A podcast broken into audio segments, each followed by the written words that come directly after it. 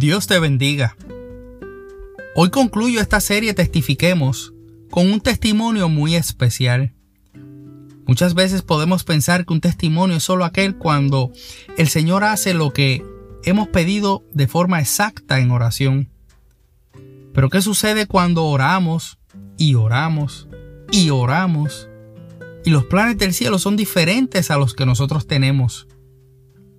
Digo esto entre comillas porque a veces podemos enfocar tanto nuestras peticiones en soluciones inmediatas que no recordamos que en algún momento anterior hemos hecho una petición de eternidad por los nuestros.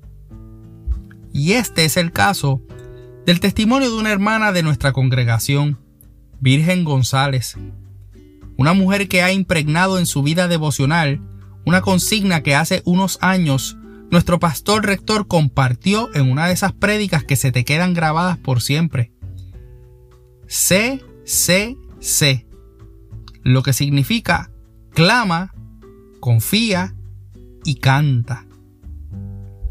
El libro de Eclesiastés en el capítulo 3 y los versículos del 1 al 8 dice que todo tiene su tiempo y todo lo que se quiere debajo del cielo tiene su hora tiempo de nacer y tiempo de morir, tiempo de plantar y tiempo de arrancar lo plantado, tiempo de matar y tiempo de curar, tiempo de destruir y tiempo de edificar, tiempo de llorar y tiempo de reír, tiempo de endechar y tiempo de bailar, tiempo de esparcir piedras y tiempo de juntar piedras, tiempo de abrazar y tiempo de abstenerse de abrazar, tiempo de buscar y tiempo de perder, tiempo de guardar y tiempo de desechar, tiempo de romper y tiempo de coser, tiempo de callar y tiempo de hablar, tiempo de amar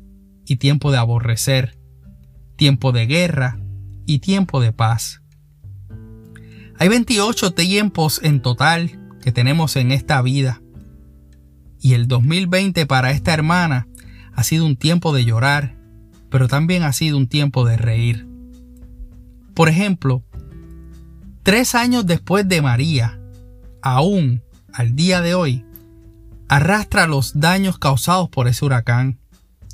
Y justo en el momento que estaba comenzando el proceso de reconstrucción de su hogar, llegaron los temblores del inicio del 2020.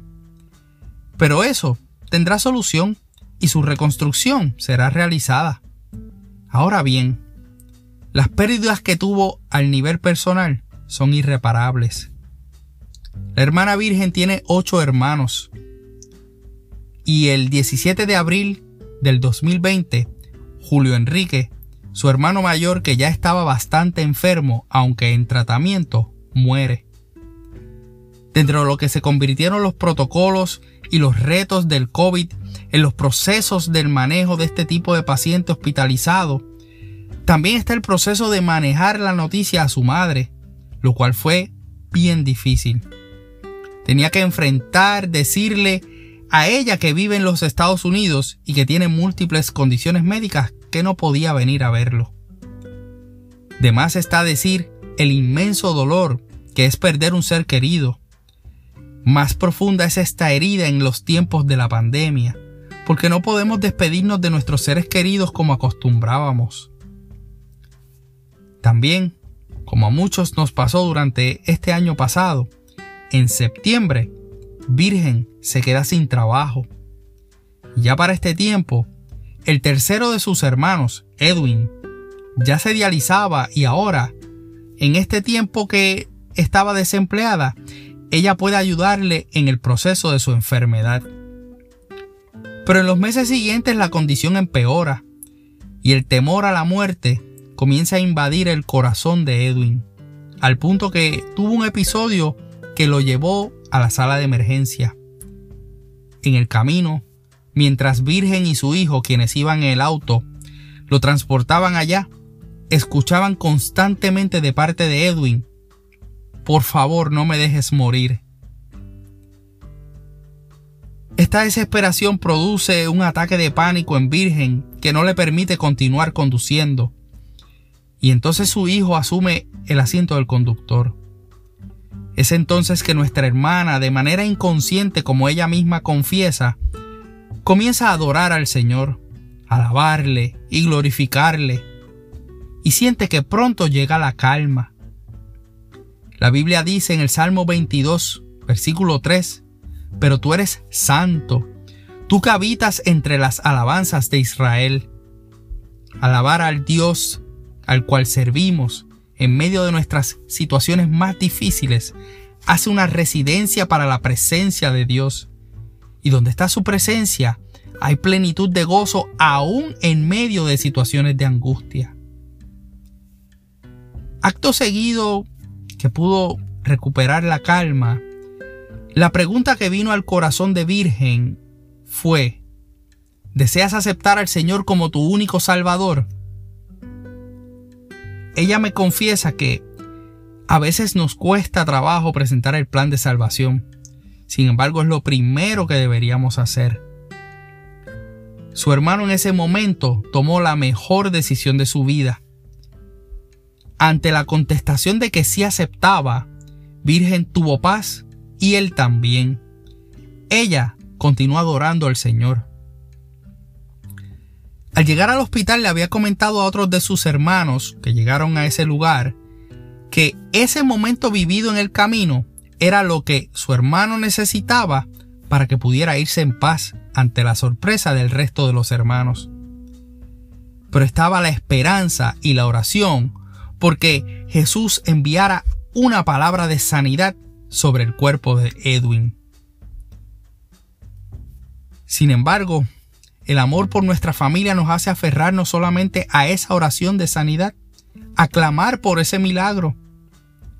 Pero cuando pusieron en perspectiva el cuadro clínico, Virgen recordó que el hecho de que su hermano mayor, el primero que murió a principios de año, y ahora su tercer hermano, habían finalmente aceptado al Señor en ese momento su oración cambió. Después de todo, ya les había predicado por años, había orado por ellos en los momentos de necesidad. Cada uno de estos dos hermanos tuvo su encuentro con el Cristo Salvador. La hermana Virgen aceptó la soberanía y la voluntad de Dios. Comenzó a orar de otra manera. Su oración entonces ya estaba en sintonía con el plan divino. Días más tarde, Edwin falleció casi exactamente ocho meses después de que su hermano mayor también lo hiciera, aceptando al Señor, partiendo ambos a las moradas celestiales en diferentes momentos. Haber visto en este año de pandemia que el Señor llegó a tiempo para que sus dos hermanos se convirtieran contestando así la petición que rogó por mucho tiempo antes de que el Espíritu Santo les revelara a Cristo para salvación, le ha dado las fuerzas para que en medio de sus llantos pueda recordar que descansan en paz en la presencia del Señor.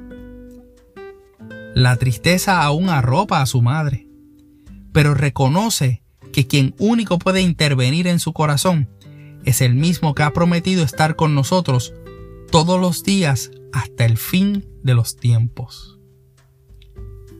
La hermana Virgen conserva una de las Biblias conmemorativas del 40 aniversario de nuestra iglesia y el pastor rector, quien tuvo la gentileza de firmar la gran mayoría de ellas, le escribió que caminara sobre las promesas que hay escritas en ella. Virgen ha visto las promesas de que su familia iba a ser salva, y sigue dando testimonio de un Dios vivo en los suyos. También lo puedes hacer tú. Tú puedes testificar de ese mismo Dios en tu casa, en tu trabajo, en tu familia, en tus hijos, en tus vecinos. Pero no tienes que forzar nada. No es trabajo tuyo convertir a nadie. Tu trabajo es simplemente anunciar las virtudes de aquel que nos llamó de las tinieblas a su luz admirable, darle amor a otros, el amor de Cristo, tener esperanza, tener consuelo. Yo te invito a que sepas que el Señor ha ha escuchado tu oración por los tuyos y hará la obra en sus vidas conforme a su plan. Hoy la alabanza y la palabra sostienen a la hermana Virgen. El dolor está ahí, pero el consuelo del Señor también está dándole paz. Ese consuelo de que Dios hizo lo mejor por Julio Enrique y por Edwin. Te invito a que valorices este contenido con 5 estrellas en el área de biblioteca en Apple Podcast. Que puedas suscribirte y seguir a Byte Fe en Spotify también. Busca en las páginas de Facebook e Instagram en estas semanas, pues al comenzar el mes de febrero tenemos unas colaboraciones bien especiales con otros podcasts cristianos donde deseamos servir de canal de bendición para despertar la conciencia de los caballeros. El Señor quiere levantar hombres que se paran en la brecha y luchan por sus familias presentes y futuras.